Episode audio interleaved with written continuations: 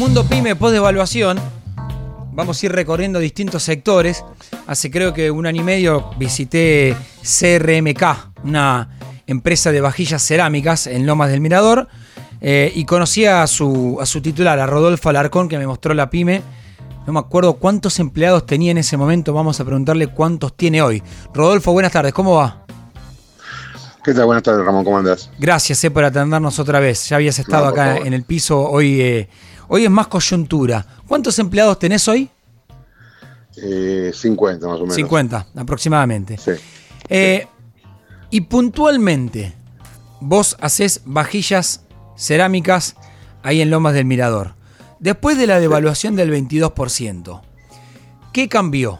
¿Cómo es el panorama hoy de esa pyme? Uf, cambió de punta a punta.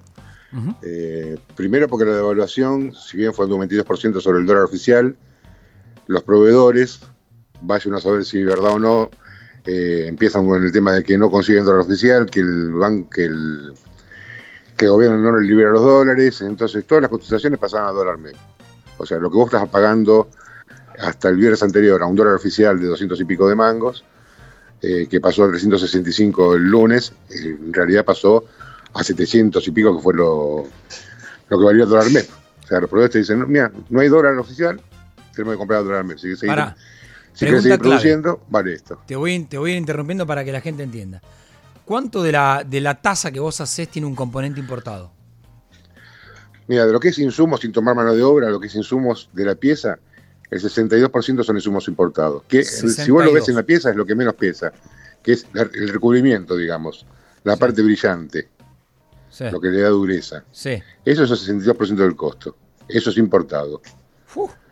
Bien. Y ese dólar MEP, para que la gente tenga referencia, se fue a un promedio de cuánto? Lo que vale en el día. Mira, hoy te digo, porque acá las cotizaciones, o sea, el proveedor te cobra lo que vale en el momento. Hoy un dólar MEP vale 697 pesos. Claro. O sea, tu importador, a partir del lunes de la devaluación, te dijo, durante el día vemos la cotización del MEP y eso es lo que sale. ¿Cuánto? Cuando llega el camión Sí. acá, Sí. te llama y te dice, bueno, cotiza tanto, tanto te mandé, tanto me debes. Va, tanto me debes, no, tanto me tenés que pagar. Mierda. ¿Y cuánto pudiste encarecer el producto para la góndola? Eh, nosotros en un, en un principio no lo pudimos eh, no lo podemos subir de precio y aparte tenemos un problema. Nosotros somos una fábrica, tenemos pedido siempre de 30 a 60 días de anticipación, porque nuestro proceso es largo de fabricación. Sí. Con lo cual nos encontramos al día, de- al día siguiente de las elecciones comprando insumos a precios nuevos Ja. y entregando mercadería a precios de abril y mayo. Que muchas veces no, no, no llegábamos ni al costo. Claro. Va, muchas veces no, no llegábamos al costo. Esa es la realidad. ¿Y cómo? A ver, viene, te baja y te dice, tu insumo ahora vale eh, casi el triple. Sí. Vos, como pyme, se paga... eh, ¿Cómo es el proceso de pagar el insumo y después la venta? Mira, el insumo se paga prácticamente de contado. En estos momentos, cuando, cuando tenés tantos movimientos eh, de tipo de cambio, el, el proveedor no te financia. Ok. Entonces, bueno, es bajando y pagando. La mercadería vos al cliente se la, se la mm, financiás más o menos 30 días. Sí. O sea, el cliente te paga con un cheque a 30 días. ¿Mm? Y vos tenés que bancar todos esos 30 días el cheque en el banco para, para no liquidarlo, para no venderlo. Y a los 30 días estás de la plata. O sea, tenés que tener un colchón, digamos, como para ir comprando insumos y aguantándote la venta. Y si lo vendés al cheque, ¿cuánto te sacan? Uf, eh, en un promedio un 18%. ¿18% para vender un cheque antes? Sí, sí, sí, entre los gastos, la comisión, porque dicen la tasa es tanto. Es, es como los créditos, ¿viste? cuando te dicen la TEA y las, el- o sea, la tasa estimada y la tasa real, bueno, Sí. pasa, algo similar, digamos. Eh, estamos algo, hablando con Rodolfo Larcón. Entiendan que es una fábrica de cerámicas en Loma del Mirador. Para que se entienda lo que está pasando post devaluación. Eh, y Rodolfo, las ventas desde la devaluación y con el aumento de precios y la guita en la calle. ¿Cayeron? ¿Se sostuvieron? Ojalá me digas, subieron. No, la, la prácticamente se calzaron. O sea, se calzaron quiere decir que se, que se pararon. Se pararon. Porque eh, el que había comprado antes del, del- del aumento, digamos, lo defiende, no lo vende. o espera que, siga subiendo, con lo cual no te repone. Claro. El que no tenía mercadería, le, es prácticamente imposible saltar el precio anterior a un precio nuevo y tampoco te, tampoco te compra, digamos. Nosotros tenemos negocios que vendemos eh, la mercadería de segunda selección, digamos. ¿sí? Con lo cual tenemos el, termómetro todos los días de cómo está la, cómo está la calle. Sí. Y la realidad es que la gente se paró. Se paró. se paró. Se paró. sí, sí. Te hago una última pregunta, Rodolfo, agradeciéndote el tiempo. Eh, mirás diciembre rogando que termine el contexto electoral y asuma a alguien, no importa quién, no, me interesa eso, pero eh, ¿no? ¿Es como una lenta agonía esto? ¿O qué es? A nosotros realmente no nos importa quién, digo la verdad, o sea, no, no, vamos a traer nombres. Sí. pues nos tenemos que adaptar a la, a la realidad del día. Eh, lo que nosotros necesitamos es tener previsibilidad. Previsibilidad. O sea, saber qué va a pasar, no mañana, la semana que viene o la otra. Realmente hoy no sabemos. Hoy todos los días abrimos y vemos con qué nos encontramos. Qué locura. Pero vos fíjate que no hay precio de referencia ni siquiera en un café. No. Si vos tomás un café en cuatro lados distintos, los cuatro te cobran distintos. El mismo café. Rodolfo. No es un precio de referencia. Mil, mil gracias por el tiempo y bueno, eh, a darle para adelante. Y gracias, gracias de nuevo.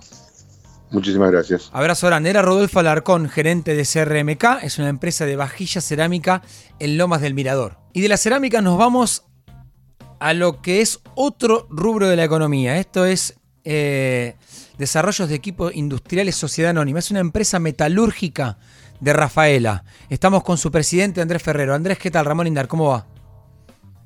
Gracias por el llamado, Ramón. ¿Qué tal? Por favor, gracias a vos. Bueno, recién hablábamos con Rodolfo Alarcón, que era una, eh, una, empresa que hace vajillas en Loma del Mirador. Nos contaba, post evaluación, qué pasó en su rubro. Una empresa de 49 empleados, más o menos. Ustedes ahí en Rafaela, ¿cuántos empleados tienen? Un poquito más, somos alrededor de 70. Bien. Y me imagino que las cuestiones deben ser muy similares, más allá de que estemos a 500 kilómetros de distancia. Me imagino. A ver, post evaluación, eh, tu producto, lo que vos fabricás, si vos tenés que buscarle un número de lo que es componente importado, ¿tenés una cifra aproximada?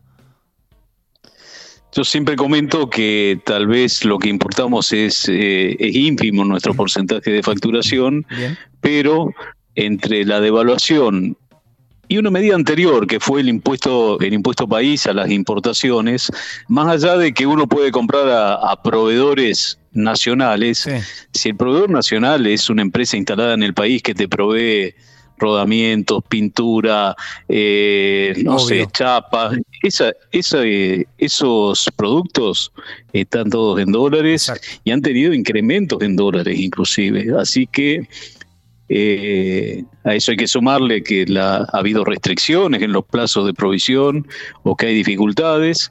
Y bueno, la realidad es esa, ¿no? Está con, una dificultad muy grande sostener no solo la cadena de compras que ha cortado sus plazos, sino la del aprovisionamiento real y efectivo de los componentes. Ahí va. Vamos, vamos ahí entonces por capítulos para que la gente entienda.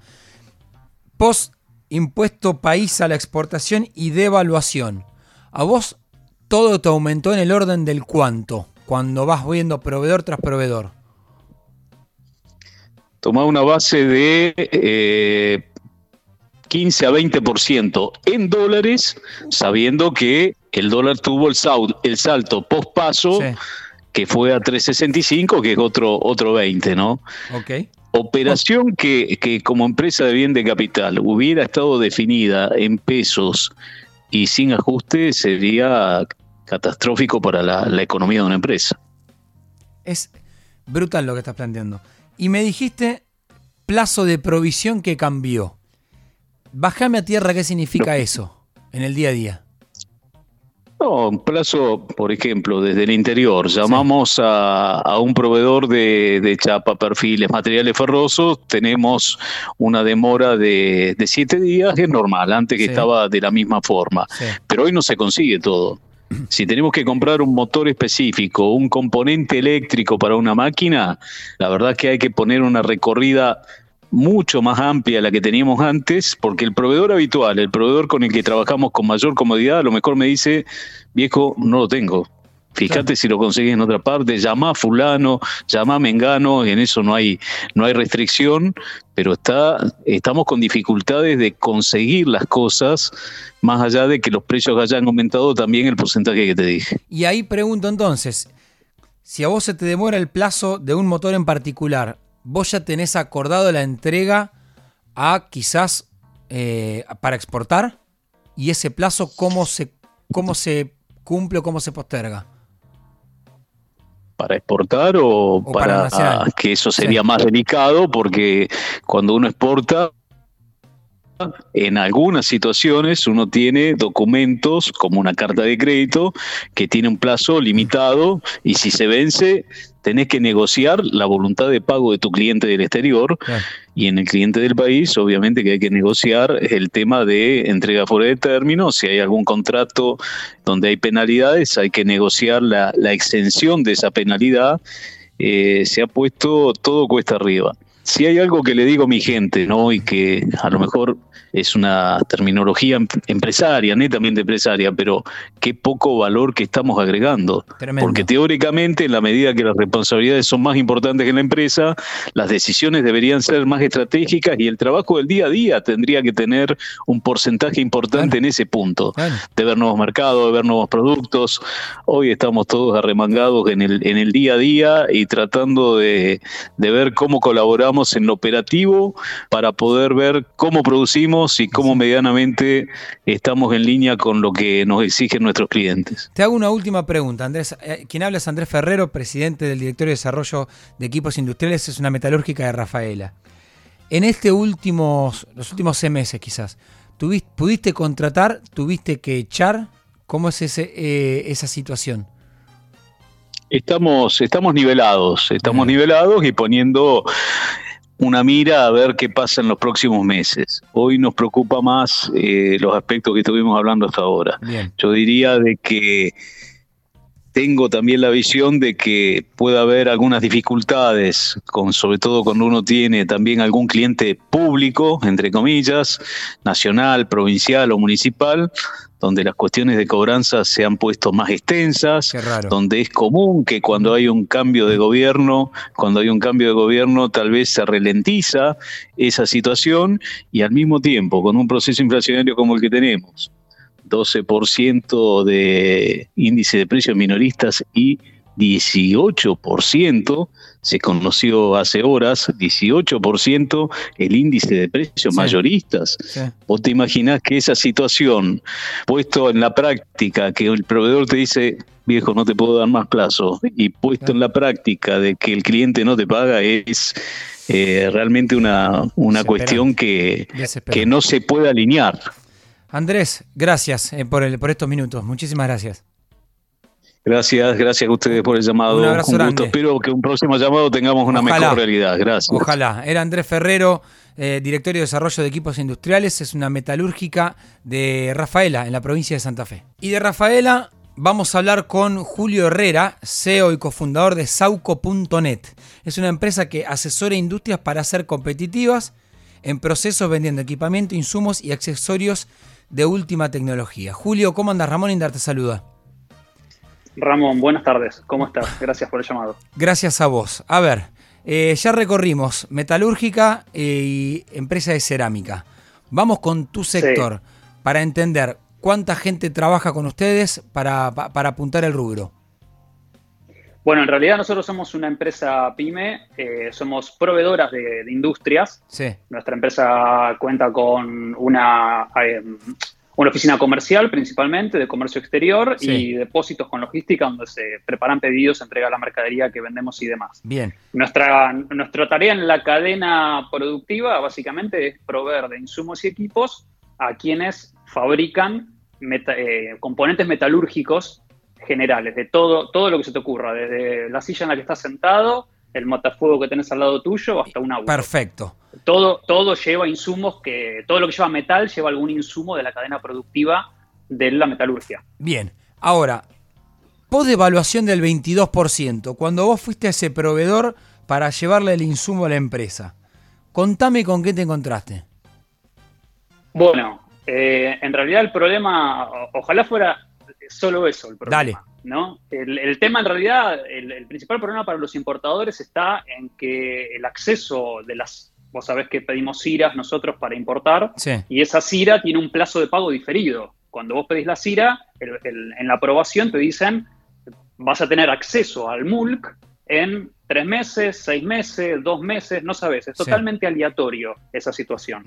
Lo que, entonces, vos importás la mercadería, previo conseguís que tu proveedor te dé ese crédito a ese plazo, conociendo ya en el exterior, saben lo que pasa en Argentina, con lo cual es bastante difícil de conseguir esa situación. Y lo que está pasando hoy es que cuando vos te llega la fecha de pago, vas al banco a pagar la CIRA y te das cuenta que la fecha esa original se modificó y te la patearon tres meses más, cuatro meses más, seis meses más. Y el banco te dice, no, no estás en fecha para pagar, volvé dentro de seis meses. O volvé dentro de tres meses. Pará. ¿Cómo le explicas al proveedor? Imagínate. Clave, clave acá. ¿Qué significa el plazo de pago diferido a tres meses? Vos vas al banco hoy y te dicen, no, pagás en tres meses, ¿qué pagás? ¿A dólar qué? Al dólar que valga dentro de tres meses. Del dólar oficial. Oficial, oficial dentro de tres meses. ¿sí? Vos, ya sabés que vas a pagar el dólar oficial cuando tenés la CIRA aprobada a un plazo. Vos ya tomás un riesgo del momento que estás importando, porque vos sabes que importas hoy y vas a pagar dentro de tres meses, cuatro meses o seis meses. ¿Bien? El tema es. Lo que vos no te, lo que vos no te esperás, lo que no te esperás es que dentro de seis meses te vuelvan a decir, no, hoy no, seis meses más. ¿Y por qué te lo difieren más? Bueno, claramente porque no hay dólares. Ah, claro, porque vos pagás en pesos a dólar oficial y ese dólar es el que va a la matriz. Ese claro, exactamente. Entonces, la falta, la falta de divisa lo que está haciendo, eh, yo lo llamo el, nuevo corralito. Eh, vos pensás que nosotros, Argentina hoy tiene unos 20 mil millones de dólares de empresas que han diferido sus importaciones con sus, Pero proveedores en el exterior. Estamos hablando con, con Julio Herrera, a propósito de este tema eh, post-devaluación y demás. ¿Qué pasa si tu importador de Alemania te dice flaco la guita? Bueno, eso es lo que está pasando. ¿Y ahí qué haces? ¿Vas al dólar MEP para comprarlo? Mira, ahí tenés que ir a. Depende, depende de tu situación de mercado, pero en general las pymes, porque por un lado vos tenés empresas que son subsidiarias de empresas en el extranjero, ah. que es como que se autofinancian. Eso es una situación. Otra es, como yo, que soy una empresa argentina, pyme, que tengo proveedores en el extranjero que son otras empresas. Que obviamente cuando le digo eso, en realidad no le puedo decir eso. No. le puedo decir no te voy a pagar, te voy a pagar dentro de seis meses. tengo que ir a conseguir los dólares al precio que sea y pagarle, porque si no, uno pierdo el proveedor. Eh, y segundo, obviamente no me va a mandar más mercadería hasta ¿Y ese dólar está vencido. ¿Lo conseguís a cuánto? Si vas al mercado MEP o mercado contado con liquidación, hoy, en realidad el que va afuera ese contado con liquidación, estás hablando hoy 750 pesos. Bueno, pará. Pero vos cuando lo importaste se lo diste a la empresa y ahí qué dólar de referencia tomás. Bueno, ahí tomas un dólar de oficial, más normalmente las empresas usan lo que es el mercado de futuro, dólar futuro, donde vos tenés una cotización de mercado para un dólar a tres y seis meses que vos te supones que es el dólar al que vas a acceder. A ver, esto es un poco decirte, preguntarte cuánto va a valer el dólar mañana es. Está bien, pero pará, pero pongamos un ejemplo, Julio, entonces de una importación que vos pagaste mil dólares. Sí. Vos no sabés si vas a ganar, si vas a salir empatado o si vas a perder guita. Exactamente. Entonces lo que te, lo que terminás haciendo es un poco jugándote a vender a un precio, viendo el mercado un poco lo que está haciendo, viendo tus tu, tu competencia, qué precio se está posicionando, y en base a eso decidiendo si tomás el riesgo o no. Porque hay muchas situaciones en las que también hay clientes que vienen y nos dicen, mira, necesito tal equipamiento, necesito esto, necesito lo otro, y vos en las condiciones de compra que tenés le decís al cliente, mira, no te lo puedo vender. Prefiero no, realmente prefiero no hacer esta operación porque yo te llevo a vender esta cantidad de plata hoy a este precio y el día que lo tengo que ir a pagar yo no sé si tengo la plata. y obviamente vos cliente no, te voy a poder volver y decirte, che, escúchame, tengo que cobrar tanta plata más por lo que te entregué hace seis meses porque me cambiaron la condición de pago. Una vez que te entregué la mercadería y cobré, se terminó la operación ahí. Obvio. Julio, ese es, el, riesgo, ¿no? te agradezco estos minutos, fuiste clarísimo. Por favor, gracias por el llamado. Por favor, Julio Herrera, CEO y cofundador de Sauco.net, ahí fíjate, fuimos al que toma de la importación y lleva a la industria. Vos fíjate lo que habló de la diferencia de precios y cómo tenés que ir arriesgando entre la compra y la venta del producto. Y ahora vamos al último rubro para eh, no deprimirnos tanto un domingo por la tarde, pero por lo menos para entender dónde estamos parados. Santiago de Agostini es socio gerente de ElderTech. Es una empresa especializada en comercializar, atención al rubro, insumos médicos en la capital federal. Santiago, gracias por atendernos. ¿Cómo va? ¿Qué tal, Ramón? ¿Cómo va? ¿Cómo andan todos? Bien, bien. Gracias, Che, por estos minutos. Mira, a ver, ya recorrimos Rafaela con una metalúrgica, eh, cerámicas y nos fuimos también a, insumos industriales de, eh, de metalúrgicas también. A ver, en tu rubro, comercializando insumos médicos, dame una fotografía de lo que vivimos hoy después de lo que fue la devaluación del 22% y si querés sumar algún problema más. A ver. Mira, eh, en realidad esto empezó antes de la devaluación del 22%. Esto empezó en julio, alrededor del 16-17 de julio, cuando la mayoría de los que importamos pasamos a importar con el dólar MEP y no con el oficial, porque obviamente el oficial no se conseguía. Ok. Con lo cual tuvimos un aumento de un 70% de un día para el otro. 70. Y más o menos un 70. Estábamos en ese momento, el dólar oficial estaba en 280, 290 y se nos fue a 600 pesos todo. Con lo cual, obviamente, esto impactó en, no solamente en costos, sino en, en cuestiones financieras, ¿no? Porque uno tiene, tenía vendidos productos a cierto precio y de un día para el otro te cambió todo. Esos productos que vendías, ¿hay alguna letra chica que diga sujeto a la variación de... No, no existe. No, no, no existe. Del, no existe. Del insumo médico que vos comercializás, ¿qué porcentaje es importado aproximadamente?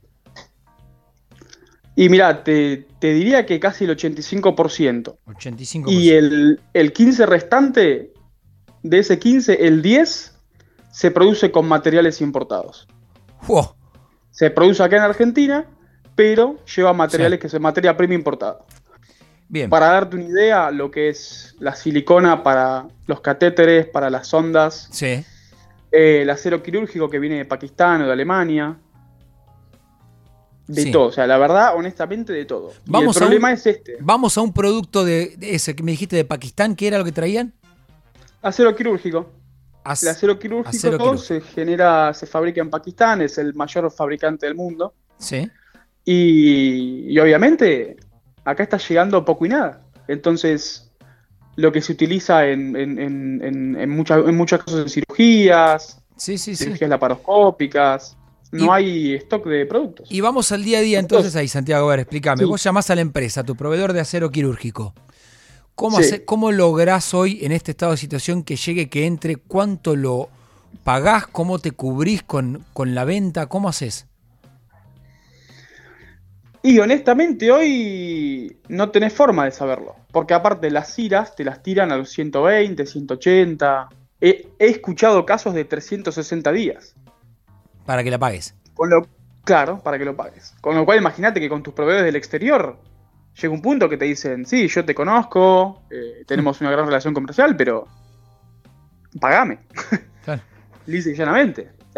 Es lo que nos pasaría a cualquiera de nosotros del otro lado, digamos. Vos podés vender, podés vender, pero en un punto necesitas cobrar.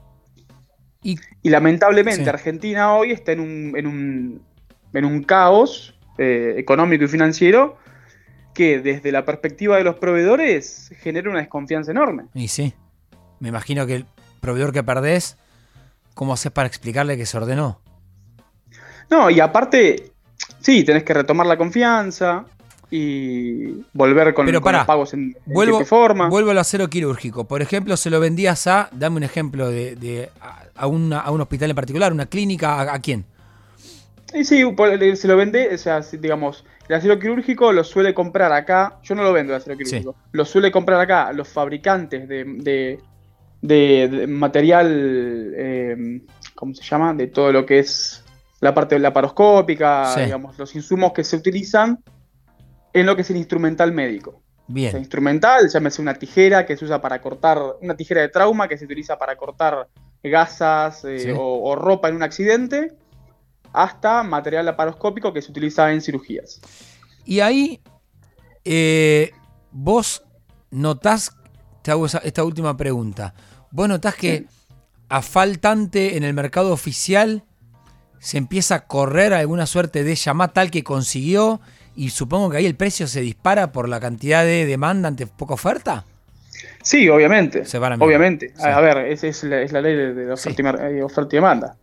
Eh, está pasando con muchos productos. Mira, para que te des una idea de, al nivel que estamos, están faltando guantes de látex. Guantes de látex que usa un médico, usa una o dos cajas por día. Sí. Eh, estamos llegando a ese nivel básico. Guantes de látex, de nitrilo, que son, son pavadas, eh, te estoy hablando de insumos médicos. ¿De dónde lo importa el guante de látex? Que no lo hacemos acá. Los guantes de látex no, no se hace acá porque en Argentina no hay látex. El guante de látex proviene de China, Malasia y Tailandia. Todo lo que es Asia. Okay. Ellos, por, la, por la naturaleza y el clima que tienen, tienen el, el mejor látex del mundo. Y vos lo tenés que importar sí o sí de ahí. Sí, se importa todo, se importa todo, se importan los guantes directamente. Impecable. El guante ya viene listo acá. Santiago, gracias por estos minutos, eh, por haberte tomado la molestia de escribirme por Instagram para contarme un poquito más. Al contrario, gracias a vos. Un abrazo. Santiago D'Agostini, socio gerente de ElderTech. Fíjense, ¿no? A modo de conclusión, cuatro rubros eh, y fui tomando notas. Imposible lo que están viviendo. Lo que están viviendo las empresas, por ende lo que estamos viviendo nosotros. Los pagos diferidos, a acceder a un dólar, no sabes a qué dólar importás y a qué dólar vas a vender. Eh, está todo detonado. Detonada. La economía hoy está detonada. Cuatro rubros, cuatro sectores que están viendo cómo subsistir.